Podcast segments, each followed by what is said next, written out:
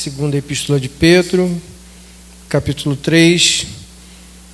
O título diz A Vinda do Senhor e o seu significado. E diz assim: Amados, esta é agora a segunda epístola que vos escrevo. Em ambas procuro despertar com lembranças a vossa mente esclarecida, para que vos recordeis das palavras que anteriormente foram ditas pelos santos profetas bem como do mandamento do Senhor e Salvador, ensinado pelos vossos apóstolos, tendo em conta, antes de tudo, que nos últimos dias virão escarnecedores com seus escárnios, andando segundo as próprias paixões, e dizendo: Onde está a promessa da sua vinda? Porque desde que os pais dormiram, todas as coisas permanecem como desde o princípio da criação. Porque deliberadamente Esquecem que, de longo tempo, houve céus, bem como terra, a qual surgiu da água e através da água pela palavra de Deus, pela qual veio a perecer o mundo daquele tempo afogado em água. Ora, os céus que agora existem e a terra, pela mesma palavra, têm sido entesourados para fogo, estando reservados para o dia do juízo e, destrui e destruição dos homens ímpios. Há, todavia, uma coisa, amados que não deveis esquecer que para o Senhor um dia é como mil anos, e mil anos é como um dia. Não retarda o Senhor a sua promessa, como alguns julgam a demorada. Pelo contrário, ele é longânimo para convosco, não querendo que nenhum pereça, senão que todos cheguem ao arrependimento. Virá, entretanto, como ladrão o dia do Senhor, no qual os céus passarão com estrepitoso estrondo, e os elementos se desfarão abrasados, também a terra e as obras que nela existem serão atingidas. Amém, irmão? Só até aqui. Irmãos, Deus conduzindo o culto desde o início. A palavra que a missionária abriu, a palavra introdutória lida pela missionária, foi um diálogo entre Jesus e Simão Pedro, o autor dessa epístola. E Simão Pedro, ele inicia dizendo: Amados, esta é agora a segunda epístola que eu vos escrevo. Porque nessa epístola ele se apresenta, na outra não. Então subentende-se que a outra é também dele, a primeira. Então, em ambos, procuro despertar com lembranças a vossa mente esclarecida. Ou seja, nas duas epístolas de Pedro, o objetivo é lembrar o cristão, o cristão que conhece Jesus, o cristão convertido, o cristão que conhece o Evangelho, que lê a palavra, despertar com lembranças a mente esclarecida, a mente do cristão que aprendeu, a mente do cristão que se dedica à palavra. Mas a gente precisa lembrar das coisas que foram ditas, a gente precisa lembrar dos evangelhos, lembrar do, do, da, da, da história de Jesus, da procedência de todo o Novo Testamento. E às vezes a gente tira o mérito das epístolas, porque principalmente 1 Pedro, 2 Pedro, Aí tem Timóteo, Tito, Filemão. São livros tão pequenininhos, né? E mesmo assim a gente não para para ler. Às vezes tem um, dois, três capítulos. Cinco capítulos. O que, que são cinco capítulos? Irmão, o Salmo 117 é maior do que muitos livros da Bíblia. Um salmo só. Tem mais de 180 versículos no Salmo 117. Então, às vezes a gente fica, ah, não, um salmo eu leio. Ah, então leu 117. Você vai ter lido mais do que vários livros pequenos, várias epístolas pequenas. E a gente tira o mérito e deixa elas de lado e se esquece que é a importância delas. Porque ele, ele traz para nós lembrança dos acontecimentos, lembrança das coisas que aconteceram com Jesus, lembrança do Evangelho.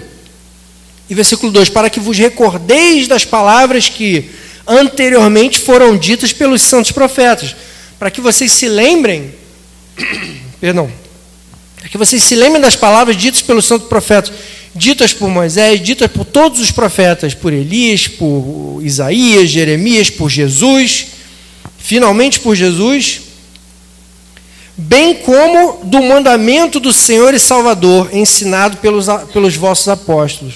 Ou seja, não só de toda a trajetória de Jesus, dos ensinamentos de Jesus, mas também da mensagem que os apóstolos ensinaram para a gente. Então, a importância, às vezes, a gente olha um livro tão pequeno, a Epístola de Pedro tem três capítulos, a segunda Epístola de Pedro. E tendo em conta, antes de tudo, que nos últimos dias virão escarnecedores com os seus escárnios, andando segundo as suas próprias paixões. Então, inicialmente, Simão Pedro, nos dois primeiros versículos, introduz a importância das suas epístolas. E, paralelamente, exaltando a importância das epístolas menores que a Bíblia contém. E agora ele entra no tema da mensagem tendo em conta, considerando que antes de tudo, antes de tudo que ele vai é, anunciar, nos últimos dias virão escarnecedores, com os seus escárnios, andando segundo sua suas próprias paixões. Irmãos, a gente está vivendo os últimos tempos. Se você ainda não crê nisso, leia mais a Bíblia. Estamos vivendo os últimos tempos. Quer ver uma coisa? Vou dar um exemplo para você sem citar nomes. A única coisa que me diverte na TV hoje é treta. E sabe o que é treta. Todo mundo sabe o que é treta. E a gente precisa ficar atualizado sobre o que está acontecendo. O que que tá, por que está acontecendo? Não para aquilo influenciar a minha vida, mas para saber como que a vida das pessoas está sendo influenciada por aquilo. E a única coisa que eu assisto, para não ficar com essa lavagem cerebral na Globo, é a treta do Big Brother. Aí você abre para ver, você ri e tal, treta aqui, treta ali. Aí você para para analisar porque o objetivo não é você ficar ali, ah, né? Lendo e vendo, fica né? fica Não, é para você, tá bom, você vai se divertir? Se divertiu, beleza. Agora, analisa com seus olhos espirituais o que está acontecendo ali. Teve um rapaz que ontem falou na gravação que tem um quarto ali dentro que ele não consegue dormir.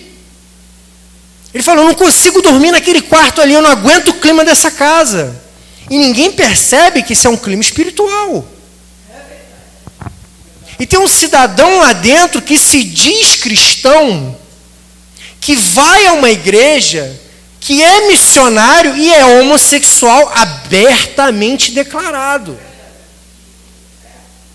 Eu não preciso dizer o nome, vocês sabem quem é? Quem assiste Big Brother sabe quem é o homossexual abertamente declarado lá. Tal do vigor. Então quer dizer, Olha a mensagem que a Rede Globo gosta de passar para nós. Que o cristão faz o que ele faz. Ele é de uma igreja, ele foi batizado, ele é missionário e faz missões, e ele contou tudo isso no programa. E a gente não consegue entender a gravidade disso, irmãos. A gente precisa ficar atento às coisas que estão acontecendo no mundo, não deixar o mundo entrar na nossa vida, mas ter sabedoria para quando o assunto surgir, você saber discutir, você saber conversar, você ter argumento para falar, você saber onde na palavra está escrito que está errado, que não é isso, porque muito provavelmente no seu trabalho alguém vai falar, pô, tá vendo Big Brother? Tá, tô vendo a treta com aquele tal do Gil lá, né? Legal, não sei o quê. Pô, mas o cara é crente, né? Não, ele não é crente não, irmão. Não é crente não. Porque se você for pego de surpresa, você vai falar, o quê? Ah, ele é crente? Você não vai nem saber que ele é homossexual. E você vai falar, ah, que legal, ele é crente, né? E você vai concordar. E aí como que fica a imagem do Evangelho? Se nós somos porta-vozes do Evangelho, se nós somos responsáveis por trazer a notícia da salvação, a promessa da vida eterna na glória com o Senhor, Se nós somos responsáveis por ser exemplo de vida cristão, quando alguém nos confrontar e falar que aquele cara é cristão, você vai falar o quê?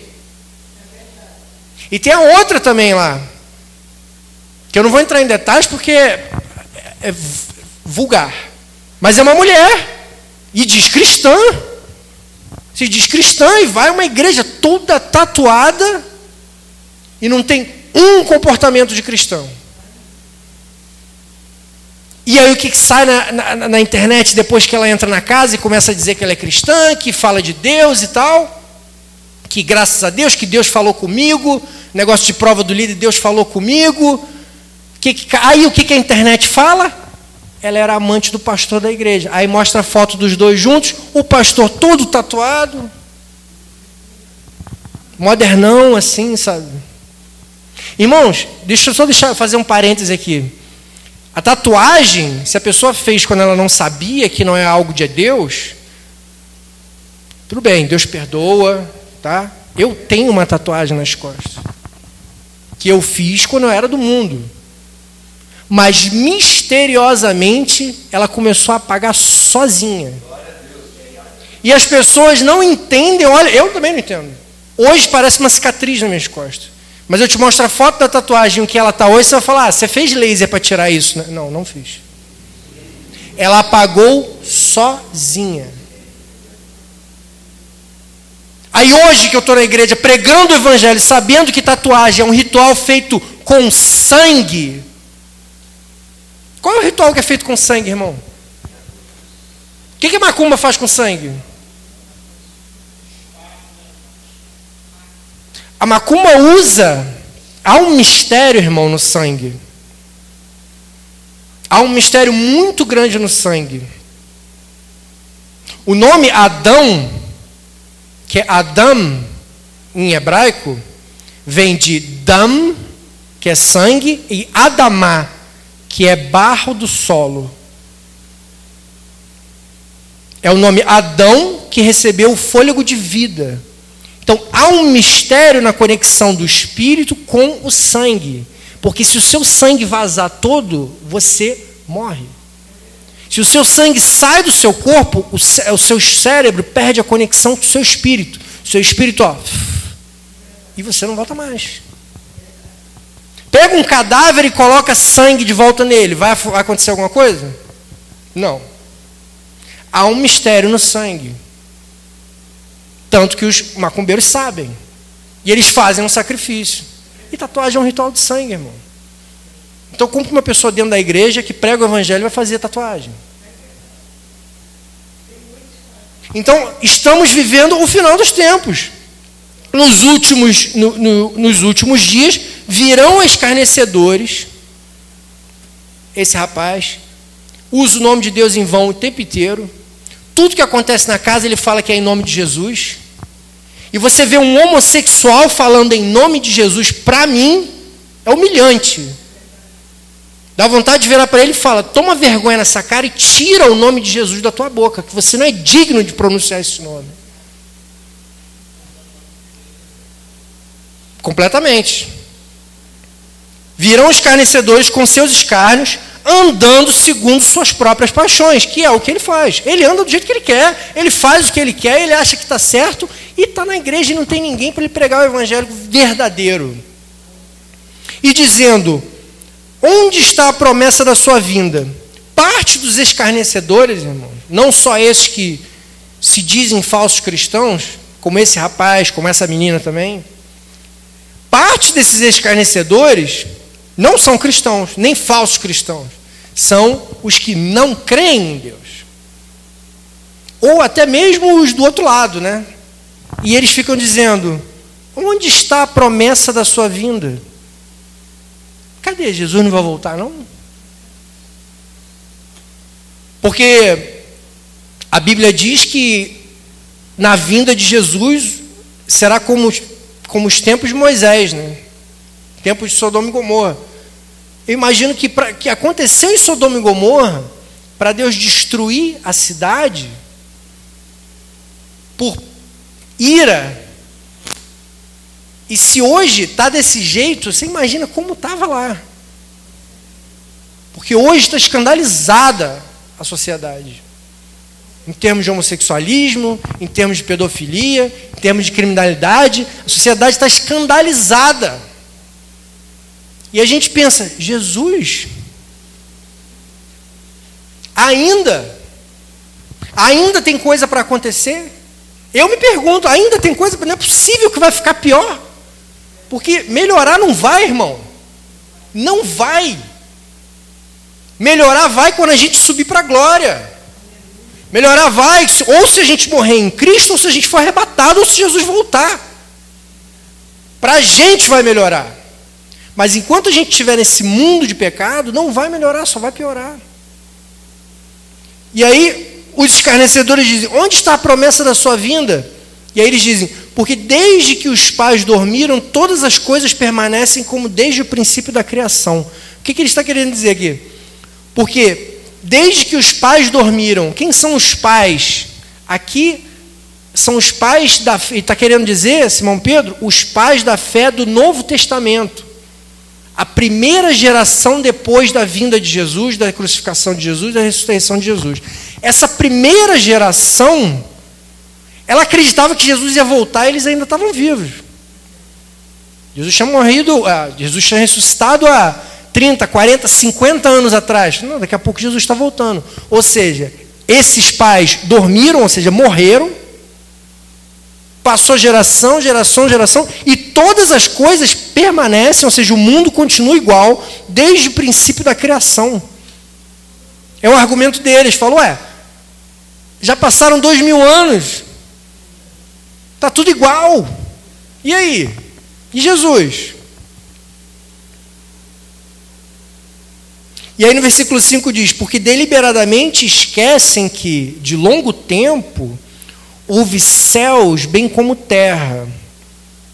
Esses escarnecedores, eles deliberadamente, ou seja, de, da sua própria vontade, né, partindo de dentro deles, da sua ideia, deliberadamente, eles se esquecem desse tempo longo que houve céus e terra antes da criação.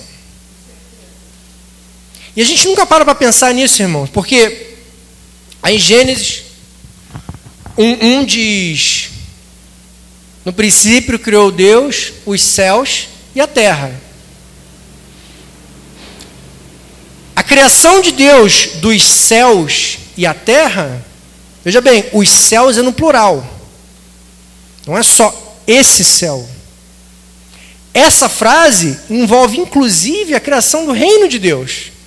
Quanto tempo que envolveu isso? Quanto tempo levou para Deus criar o reino de Deus? Para Deus criar os anjos, para Deus ter o seu reinado, para Deus criar a terra? Porque no versículo 2 de Gênesis diz assim: e, e, havia trevas sobre o abismo, e o Espírito de Deus pairava sobre as águas.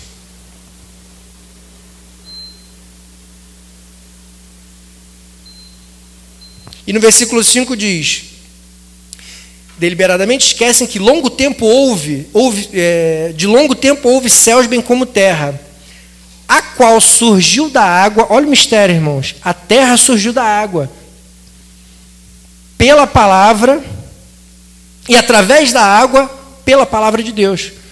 Porque Gênesis 1 diz: e, no princípio criou Deus os céus e a terra, e havia trevas sobre a face do abismo, e o Espírito de Deus parava sobre as águas, e disse Deus: haja luz. E depois disse Deus: haja firmamento, para haver divisão entre as águas e as águas.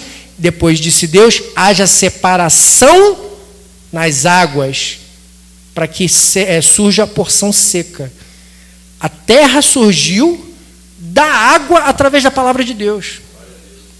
É uma formação que a gente não consegue entender. Agora, olha o tamanho do poder de Deus.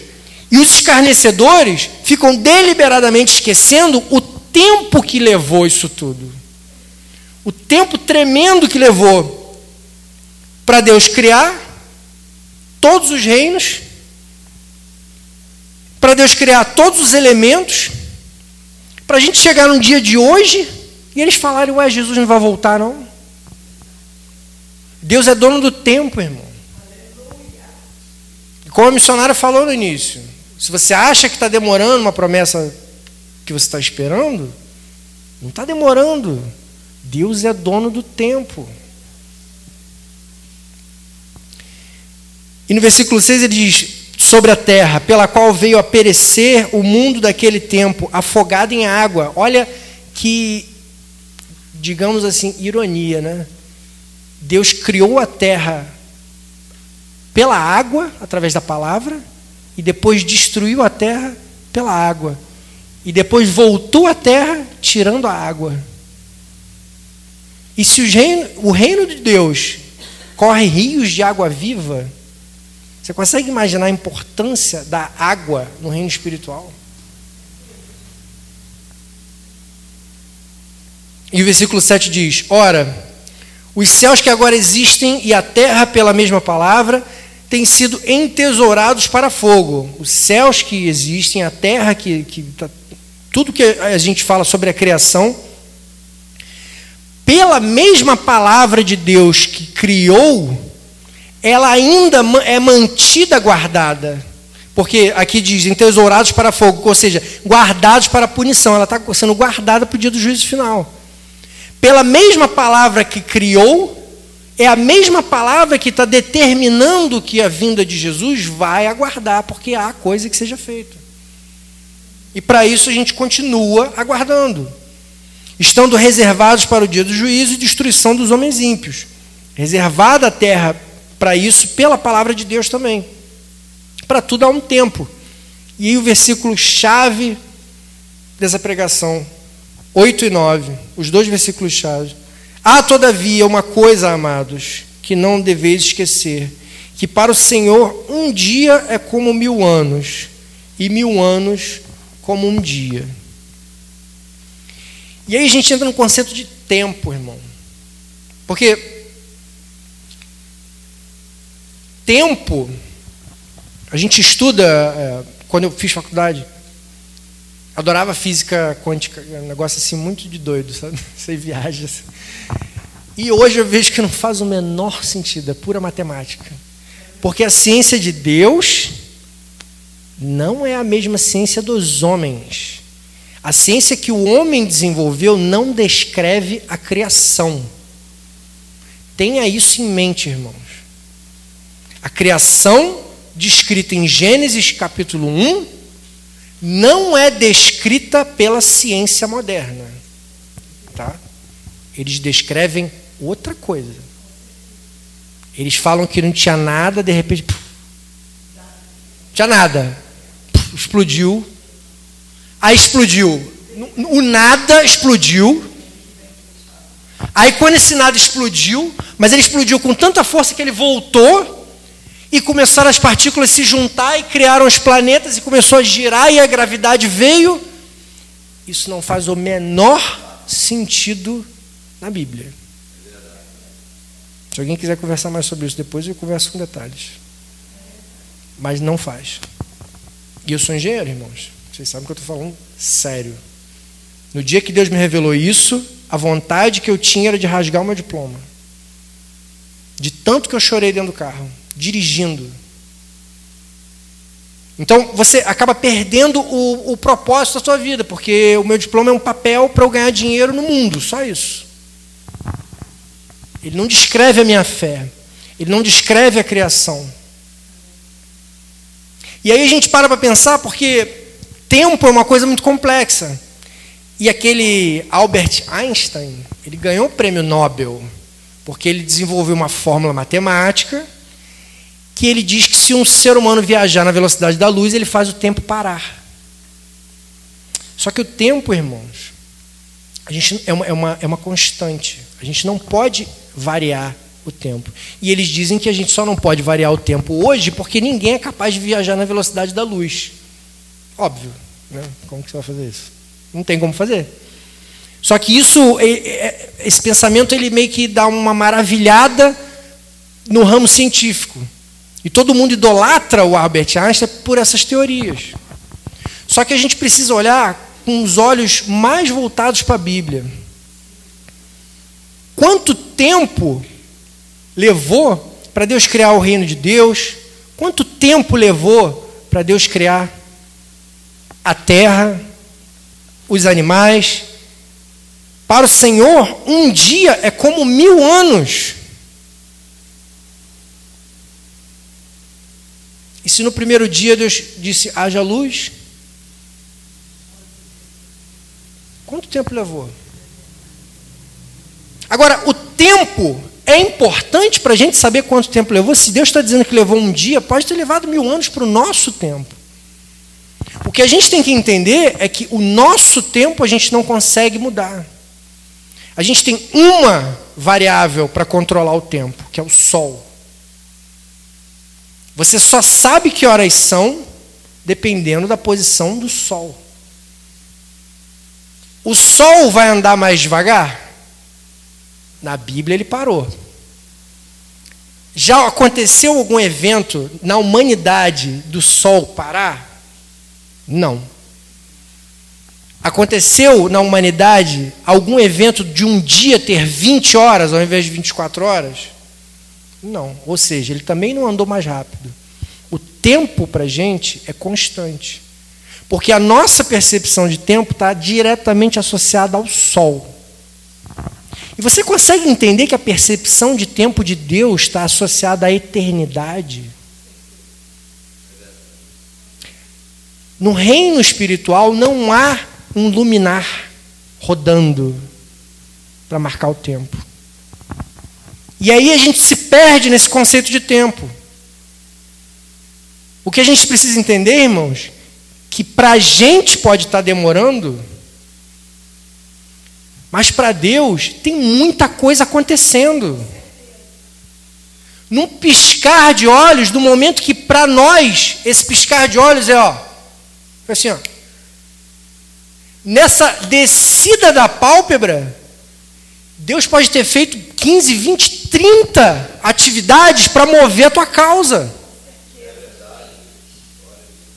Isso aí, quando você abriu os olhos, a situação já, já é outra. E você não sabe.